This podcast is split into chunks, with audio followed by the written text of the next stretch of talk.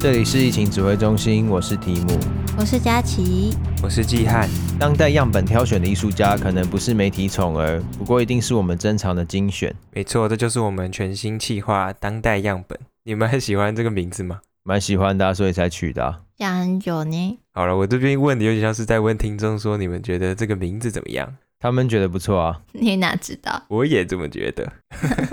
当代样本目的是让听众认识一些主流媒体，还有大家比较不熟悉的艺术家。我们挑选的方向可能不会是一些很有钱或者是很有名气的艺术家，不过都会是我们觉得很有价值的艺术家。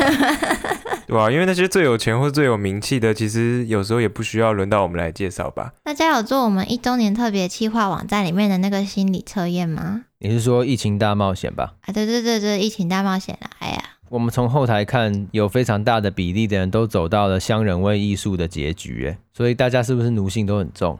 对啊，我传给我同事五个人之中，有两个人也都是选到这个，所 以我就想说啊，原来公司的人奴性都这么的强。不过数据一看，第二名竟然是把老板开除，哎，所以怎么这么极端？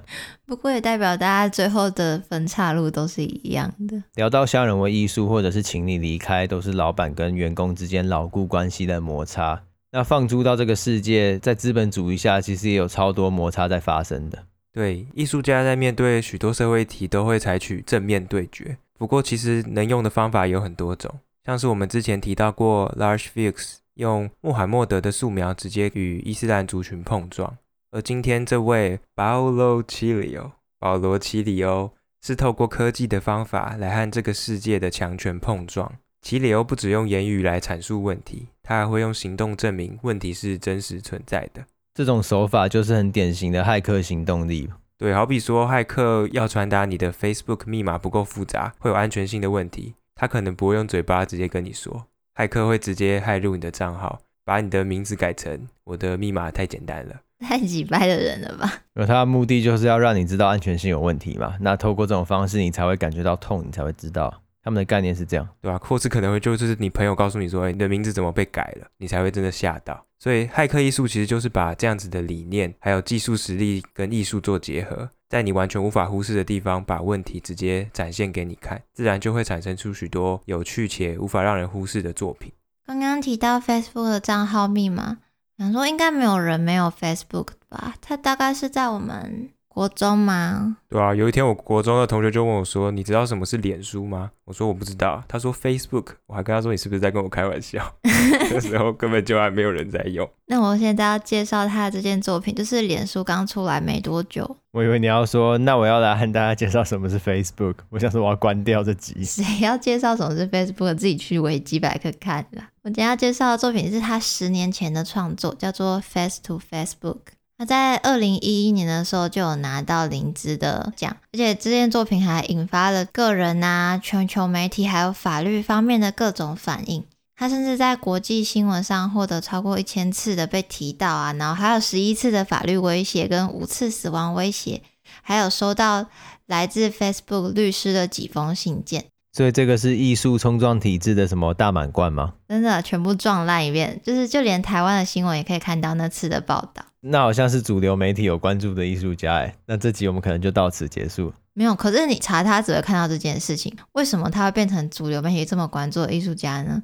因为他这件作品窃取了一百万个 Facebook 用户的个人资料，并把其中二十五万个人的资料呢发布在一个他自己做的约会网站上面。里面就会按照你的照片来，根据 AI 分类，说你可能是属于自信的人啊、随和的人，或者什么狡猾的人。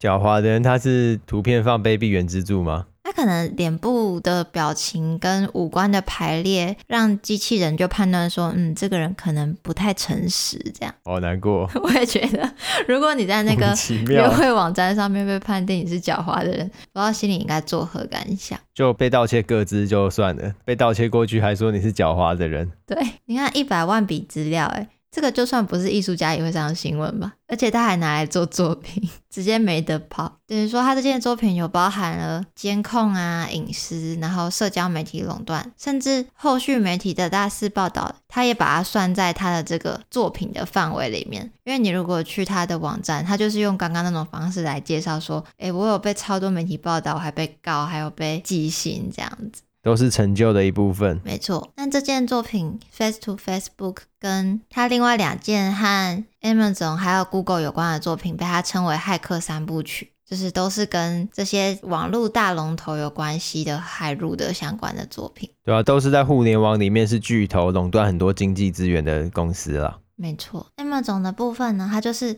直接去 Amazon 的网站上盗取它所有的电子书，直接突破那个版权的规范，然后把它变成 PDF 发放，免费 free。但是它其实也不是直接盗取，就是那时候的规范是可以让你免费看五页，所以它是透过程式的方式先看一到五页，然后再看六到十页，最后就把整本书偷出来，统一发放给大家看。这样，对，它这个手法也有用在其他有价新闻或者有价文章的平台上面，也都是用这个方法，然后变成免费发放。嗯，而且他还把过程中这些行动啊，还有媒体的报道跟影像，还有他们公司发出的警告公函，就是在他的展览里面都可以看到，都有被好好的贴在墙上。这件作品有来台湾展过哦。他这些做法很像那种电影里面的连环杀人魔，故意留下自己的足迹，还有一些犯罪被抓到的证明。你也讲的太可怕了，发什么连环杀人魔？他杀爆这些治安呐、啊，他杀爆那些工程师，哎，让他们加班了，加班都要爆吧。尤其是脸书这个一百万笔资料，他在做这个作品的时候，他就有说，Facebook 的使用者会以为自己可以掌控个人的隐私，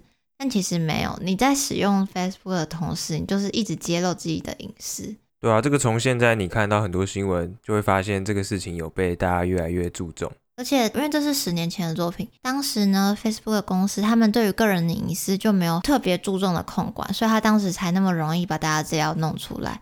Facebook 的公司，他们对于用户的个人隐私呢，就不会加强的控管，只有遵守一部分的当地法律。因此呢，那个时候在有些欧洲国家，Facebook 是被列为非法网站的。齐里欧的作品受到不少的媒体关注，他是希望可以让更多人反省自己的隐私问题。因为你平常像你们刚刚说的，朋友跟你说你密码太简单了，记得改，跟改了你密码直接把你的名字换掉，对你来说印象一定不一样。就是手法比较暴力啦，有点像是说今天突然跟你说你家的窗帘根本遮不住东西，然后给你传一堆你的裸照那种感觉，就很暴力。可是你才会意识到问题的严重性。对，就像脸书没登出，朋友跟你讲说，哎，你脸书在学校没登出，哎。跟他直接用你的账号发一篇文说，哈哈哈，魏廷宇没登出，然后还贴一个平底锅，那印象深刻程度一定不一样。这完全是一个现实事件吧？这已经不是在举例。你看我到现在都还记得。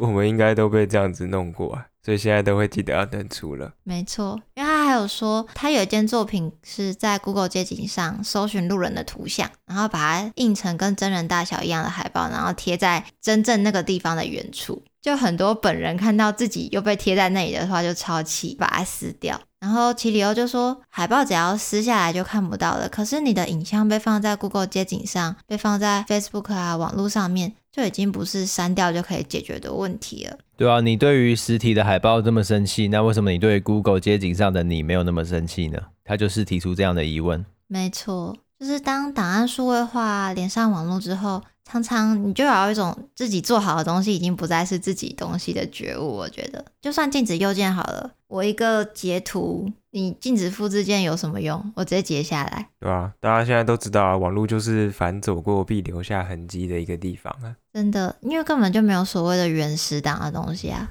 有啦，但是有跟没有是一样的。对啊，你说到网站的话，我觉得最有意思的地方就是，我们如果去看奇里欧的网站，就可以很明显感觉到它是有在更新，而且有在花资源维护的。所以奇里欧是一个很有组织的创作者。我们刚刚听到这些案例，就知道其实不是一个很单一简单的一个项目。因为他的对手是一个很有组织规模的企业吧，真的很有组织吧？这种没错，你看他十年前做这种盗用脸书各自的作品，还可以一直活动到现在。对啊，因此齐里欧被迫的要跟上这些高效率的工作方式，才能跟这些大企业对抗。对啊，我有看到他的网站上都会把他的声明写得很清楚，所以他都是思考过，然后也有花非常多的时间在这个上面。对啊，这样子的创作方法就是很典型的骇客精神。从最末端来看，我们会发现骇客艺术对于制制度啊，或者技术，或者是社会权威，是时常展示一种不尊重或是挑衅的姿态。那会出现这些价值观，我们可以从三个历史事件来分析。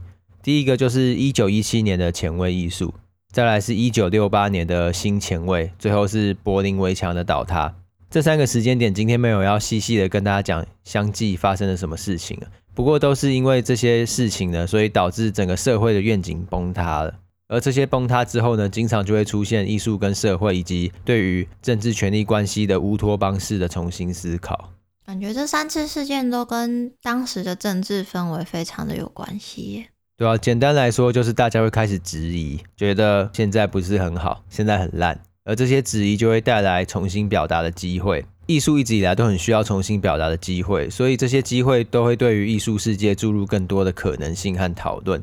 例如说，刚刚说到的其中一个时间点，就是达达主义当年主张反艺术嘛。然而，艺术还是很没有困难的，就把这个反艺术的概念呢，也包容进来了。所以，达达艺术提出来的攻击还有挑战，经过了一段时间之后，最后也变成了艺术的一部分。所以，现在就成为了经典。这就是很有意思的情况，把敌人全部都变成朋友了。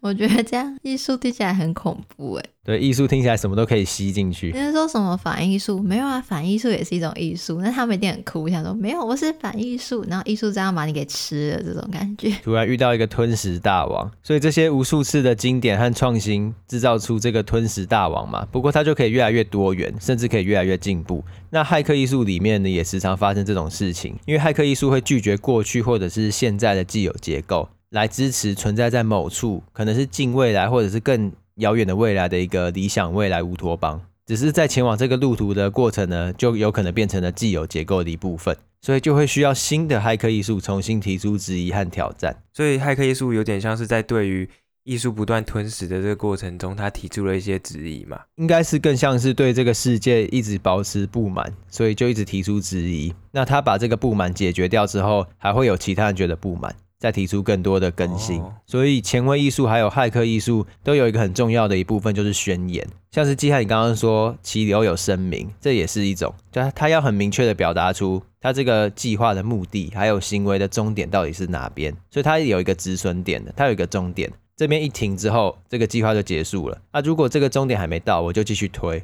我就继续攻击这个体制。那功成身退之后呢，有其他人的不满，骇客艺术又会再冒出来，所以就是一直有后续的人在进行接力。我觉得骇客艺术比较好懂的一个概念，就是它会在观众跟议题之间找到一条缝，然后钻进去，强制把我们跟问题本身分开，最后透过撑开的这一段距离，来让我们意识到问题的严重性。所以，我们回到奇里奥大学时候，他其实是主修戏剧艺术跟音乐研究。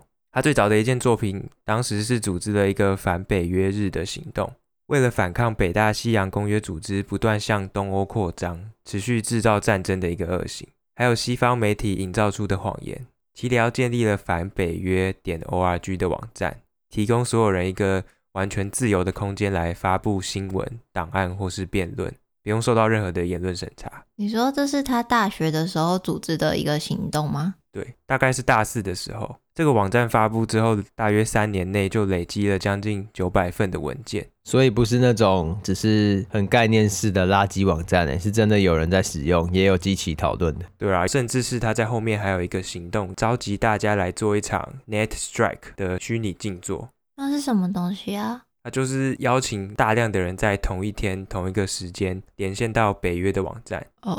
然后在短时间内有这么大的请求数的话，就会导致网站负荷不了而关闭。那不就是那种攻击？哎，那个叫什么啊？DDoS，对对对对对对，就是那个概念。虽然说这样只能短短关闭北约的网站几分钟，但是齐里奥还是相信这股群体的力量，并且试图把权力归还给大众。你说他大学的时候就在做这种事，那他之前都在干嘛？太瞎了吧？他感觉人生整个缩短了。对啊，我觉得他的想法都非常的前卫。他就有分享到他小时候的故事。他在互联网出现以前呢，就自己在做海盗用的无线电发信器，有点像是自己 DIY 广播电台啊。同时，他也在看一些关于赛博朋克、还有嬉皮和朋克这些次文化干预政治相关的书籍。我记得提姆之前看完赛博朋克的那种始祖小说，也非常的感慨，就是怎么可以在四十年前就预想到未来世界的景象。哦，对啊，神经漫游者啊，都觉得这是什么未来人在写传记，是在写历史文件，是不是？那说不定穿越啊。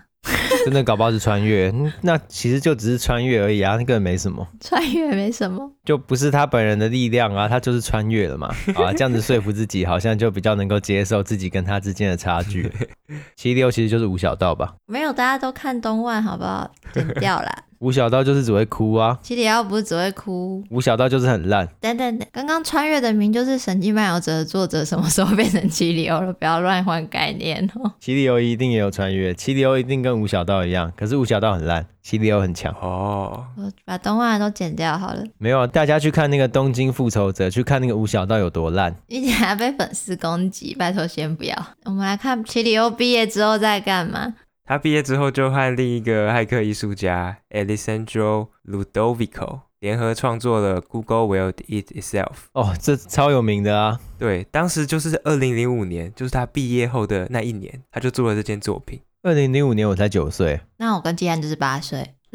哇塞，九岁 Google 还没有很巨大哎。对，但他那时候就已经跟 Google 在抗争了。他后面还有作品都是继续跟这些科技巨头在对抗。当时这件 Google Will Eat Itself，基里奥就是建了一个假网站来刊登 Google 广告，再将从中获得的利润拿来购买 Google 的股份。依照这个模式呢，大概几千万年后，这个计划就能成功把 Google 给吃掉。几千万年之。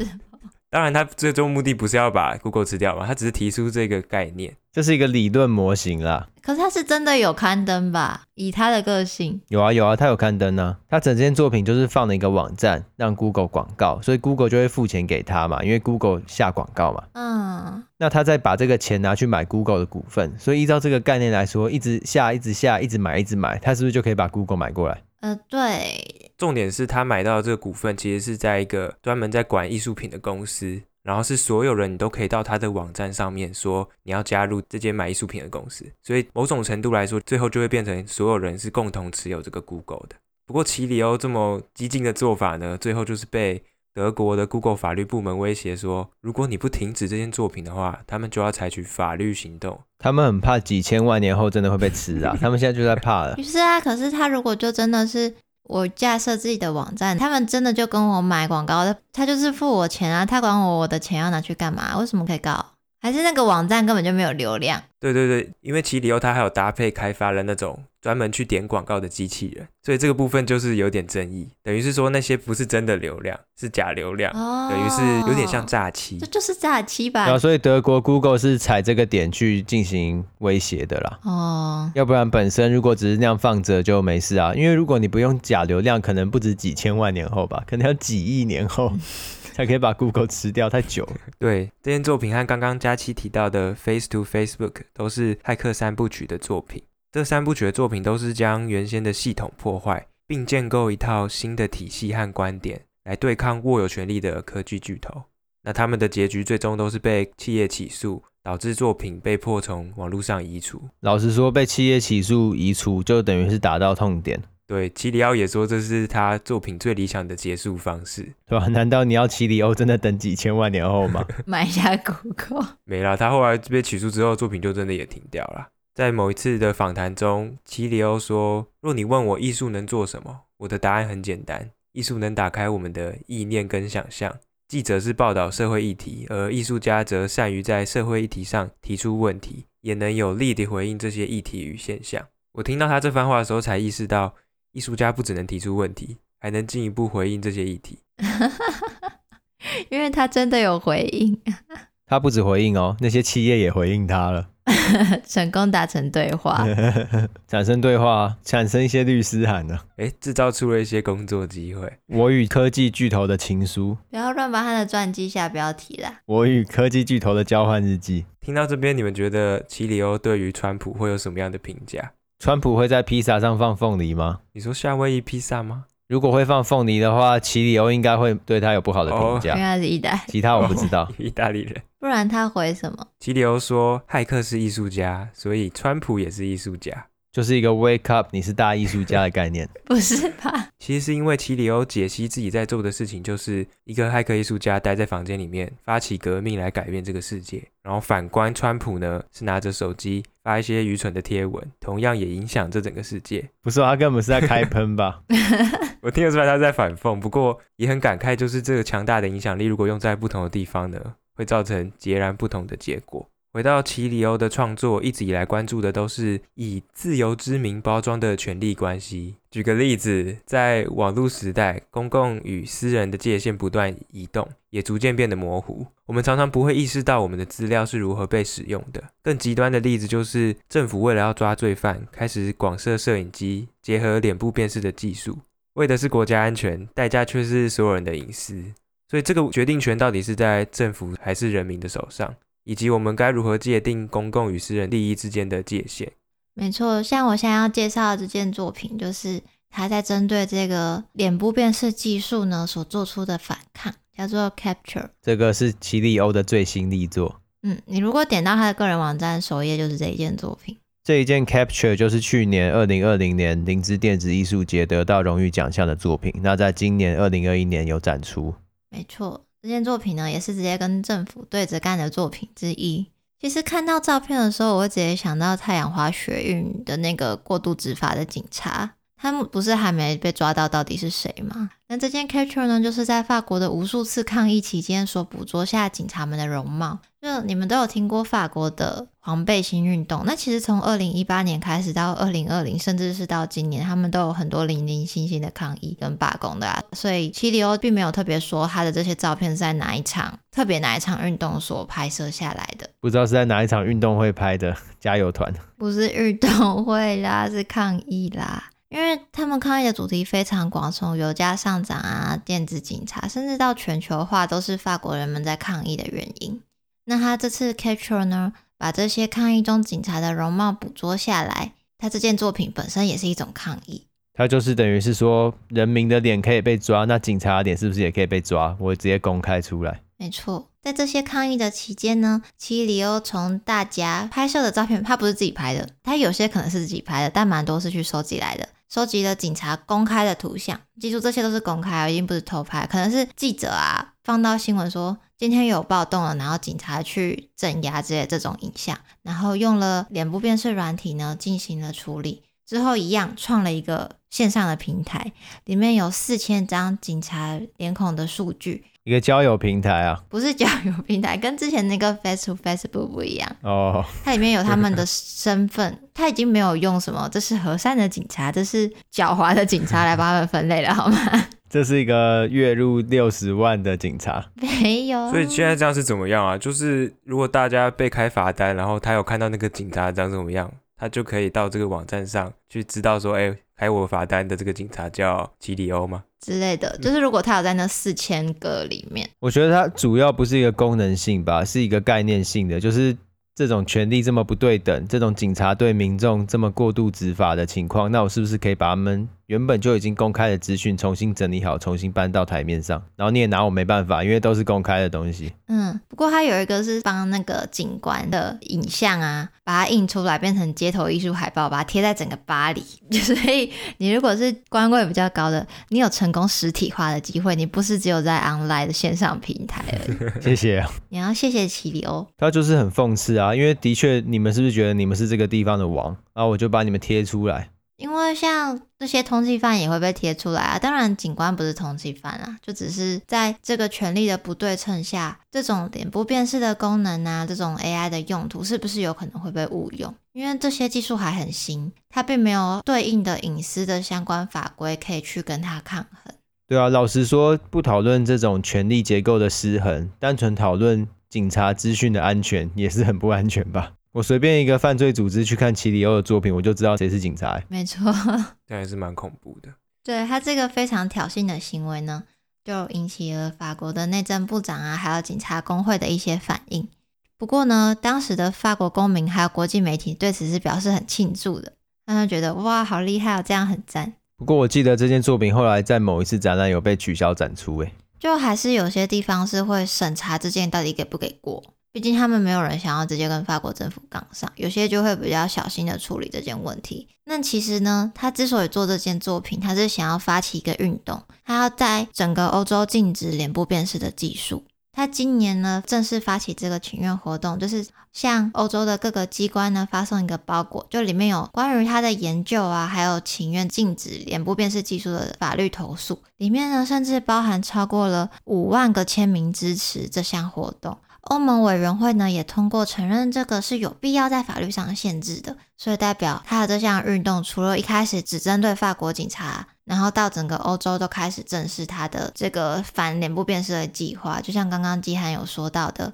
骇客啊，艺术家在做的就是建立一个新的观点，或者去持续的戳大众跟一些让大家更能认识到什么东西可能是需要被注意到的。我们都不难发现，齐里欧作品背后的时间轴线很长，它可能是一个计划。作品出来之后，后面有很多事情要处理，不管是跟企业角力，或者是跟政府机关碰撞。可是，在这个作品的第一线，都会是幽默和讽刺，就是抓住我们眼睛的第一瞬间，都是这种很轻松、很荒谬的事情。其实，齐里欧他本人也有说，幽默就是一种概念工具，借由幽默可以将非常复杂的问题展示得相对简单。例如说，Google 被自己搞垮，Facebook 的图片变成交友软体。然后警察的图片被贴到海报上，这些都非常荒谬。可是透过这种很荒谬、简单的概念，我们就可以开启一道门，甚至是季汉刚刚说的保持一个距离，我们可以重新看到这个问题本身有多么荒谬。这个很原本很严肃的事情呢，就不会那么严肃；很恐怖的事情也不会变得很难讨论，或者是变得太复杂。我觉得那种幽默的手法蛮有效的。不然，假设我现在去街头，然后开始发说什么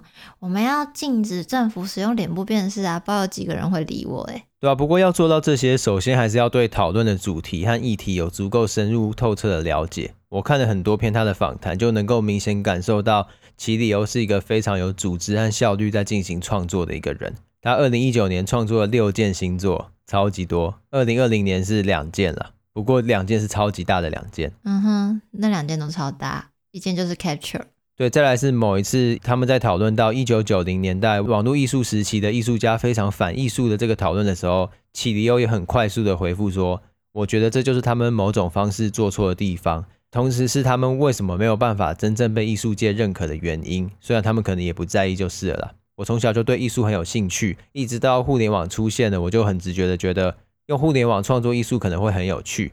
结论就是说，如果你觉得艺术是一个需要被捍卫的地方。”那你同时又是一个主动把自己排除在外的人，你要怎么跟艺术里面的人讨论？等一下，所以他们是在那个网络艺术时期，他们那群用网络的艺术家很反艺术吗？对那个时期不太了解。对，他们就跟艺术的疆域脱开了，就开始有点愤世吧。哦。可是这个愤世就很难重新去讨论到网络的里面艺术的正义或者是其他命题。那齐里欧他不一样，他觉得就是两者要合在一起。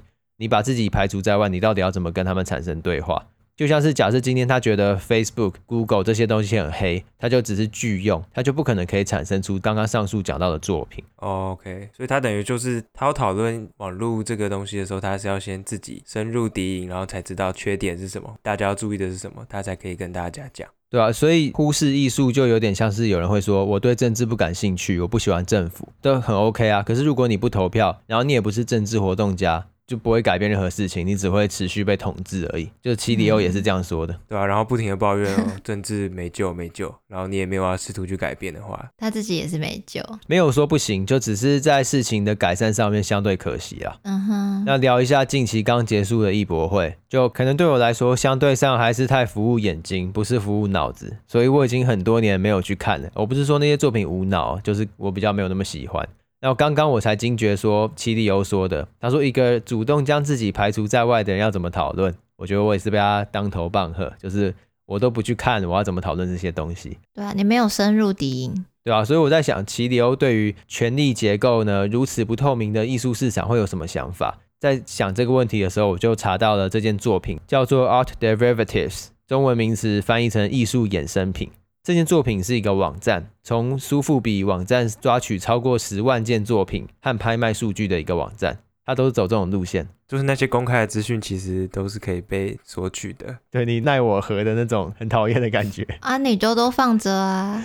对，那所以在艺术衍生品这个网站上，你可以看见许多画作，不过在画作上会印有非常大的价格在上面，就是一个浮水印，所以其实你很难第一时间辨认画作的内容。那有趣的是，印在画作上的售价虽然是原价，不过现场展出的印刷品或者是电子档呢，是原价的十万分之一。所以假设今天有一幅基汉画的画在苏富比上面拍卖十万美金，OK，那会发生什么事呢？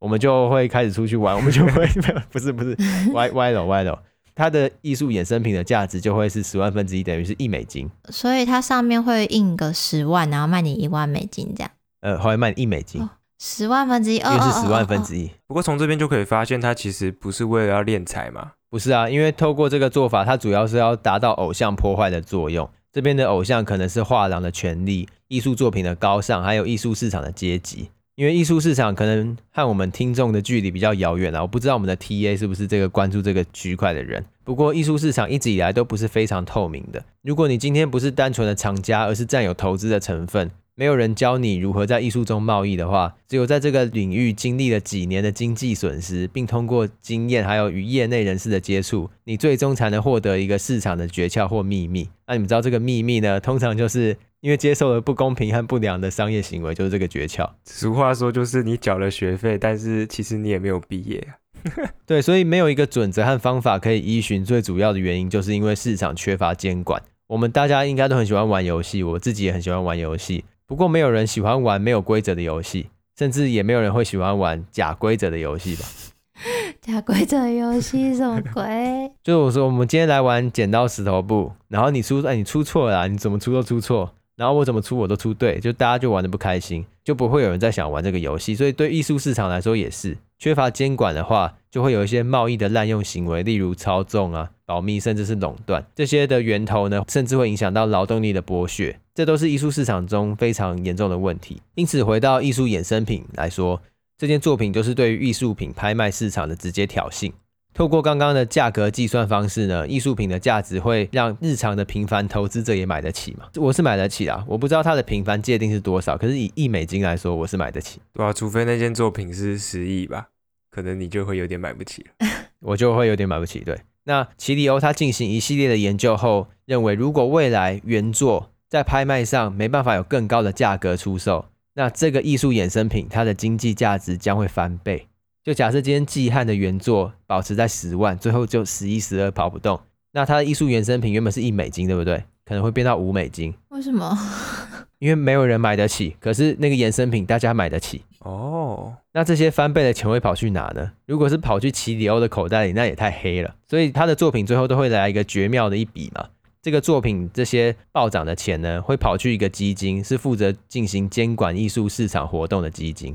所以奇迪欧他编制了一份艺术市场规范须知，那实践这些须知需要去立法或者是跑其他活动，这些活动的基金呢，都是透过衍生品开始涨幅的钱去累积出来的，超神！诶，这个跟那个前面他从 Google 去买 Google 的股票其实蛮像的，就是他认为相对不公平的一个体制，但他可以从这个体制里面得到钱，然后再用这些钱去做他想要改善的环境。就他的那个巧手可以把东边的东西移到西边，然后移来移去，这样整个打太极，然后整个用的很乱，大家都想说哇，怎么会这么厉害？不过这个作品一样，我们第一瞬间可以看到很荒谬，就是作品上面被贴浮水印，你就会停下来想说这是怎样？然后你第二瞬间你才有机会去了解背后的系统是什么吧？如果他第一瞬间就是列一堆他的艺术市场规范须知。然后我就走过去了啊，没有人想要看，没有人想要被说教了。对，所以我可能还是需要一点服务眼睛啊，没有那么服务脑子。回到艺术市场来说，奇里欧有提出三个具体的建议。第一个就是他认为要加重税率，这些税金可以直接流向公共机构。其实有很多政府现在已经在推动这件事情了嘛，因为这些市场上表现不佳的艺术家可以透过公共机构获得很好的平衡调整，而且这些税收其实不需要很高，就有很大量的税收可以进入。再来是打破垄断，其理由认为要在法律上将拍卖商视为独占联盟或者是信托，因为如果是这样子的机构定位的话，他们就可以限制一些拍卖商的交易行为，因为他们都像是巨头一样的存在吧，就是苏富比什么的。对，没错，他就说戏股的巨头是如何垄断互联网的，例如说 Facebook、Twitter、Google 这些。那在艺术市场里面，苏富比、佳士得、菲利普斯这些大型的艺术拍卖行呢，也毁掉了艺术界，扼杀了竞争对手，同时垄断了市场。这是齐里欧说的，不是我，我没那么凶。最后，他提供一个可能性的东西啊，他说他觉得应该要有更开放的二级市场。二级市场的意思就是，你今天买了季汉的画，你不用再透过拍卖商在那边拍卖，你可以自己透过其他合法的管道，有良好的合约规范，然后可以受监管、没有障碍的跟其他人买卖。因为平常在画廊买卖，应该也会被抽一笔吧？对，那这样子就可以有更公平的转售合约，也有专门的替代市场。所以齐流他除了在互联网上面有耕耘之外，他居然也跨足到了这个艺术传统的交易市场。对，我觉得他就是一个浑身不对劲的。他走过来哦，不舒服，我要把这边干爆，我要把这边的屋顶掀了。好期待他怎么针对 NFT 做相关的创作，而且他说不定更早就在里面打滚啦。他一定也在研究，然后就会花一些时间，然后在那边磨枪，然后突然就砰一棒超大炮这样打出来。对啊，等等吧，说不定就是明年。对啊，长期与系统和权力抗战的奇里欧，他自己也知道这些做法很危险，他也同意尼采说的一句名言，就是与怪物战斗的人应当小心自己不要成为怪物。当你远远凝视深渊时，深渊也在凝视你。因为在他创作的生涯中，他时常要寻求不同领域的协助，免避免自己就开始越来越恐怖，踏入深渊，打不赢，然后踏入深渊。所以他有时候会去参加和艺术毫无关系的论坛或会议，可想而知，他就可以认识一些完全不是艺术界的人，例如一些律师、银行家或学者。我觉得七里欧非常需要。你说律师吧？我觉得可能一些心理治疗也需要吧。哦，oh. 感觉还蛮高压力的。对啊，他受过死亡威胁呢，所以他也要请保镖。没办法，一百万个人的个资不是在开玩笑。对，那他近期的访谈有表示说，他最近有点累，就是他有时候觉得创造出一些惊人的项目啊，结果发现这个项目没有很好的持续性，他就会有点灰心丧志。因为像我们刚刚讲的一些作品，它都是前面会很响亮，然后后面是一个跟企业或者是巨头的搏斗，那这个部分其实是最艰苦，也不会有人关心的部分。那他觉得他在这个部分的处理，有时候都觉得很泄气，这样。毕竟那个真的蛮累的，他是一个人或是几个人，然后对面是一个大公司。对啊，所以奇里欧像这种已经是鬼才等级的人，他一直还在寻找志同道合的伙伴，或者是可以更持续性的组织运作方式，对吧？以上就是保罗·奇里欧，一位一九七九年出生的意大利骇客艺术家，是作为我们当代样本第一集的来宾。第一集。期许我们也可以保持着一种热忱，观察一些事情，让自己在里面也可以提出一些解决办法，还有互相回应。对啊，我觉得大家有机会也都一定要到他的网站上面去看，就是资料都非常的详细，想找什么上面都有。对，包含他所有各种作品，他曾经被哪些报纸刊登过，他都有放在上面，甚至是说那种网站已经连接死掉了，他其实都会放那种像是剪报一样剪掉报纸的那个剪报，他都会附在网站上面，所以你还是可以看到可能。二零零五年，当时的报道是怎么报道这件作品的？主要就可以很明显感受到，他不是在蹭热度，也不是想要只是炒一波话题，而是他真的想要改变一些事情，是真的长期在关注。我觉得这个就是很感人的地方吧，因为不会有人去注意到。那是一个很常常是都是持续性的计划，而且非常的枯燥乏味。希望大家喜欢第一集的当代样本。如果有任何建议，可以在我们看得到的地方留言和我们说。那这集就这样喽。好，没错。如果喜欢我们的节目，欢迎到 Apple Podcast 为我们留下你的评论。那也可以追踪我们的 Instagram 还有 Facebook。虽然 Facebook 用起来也要小心自己的各自安全，但是还是可以追踪我们哦。我们就下周三再见，大家拜拜，拜拜，拜拜。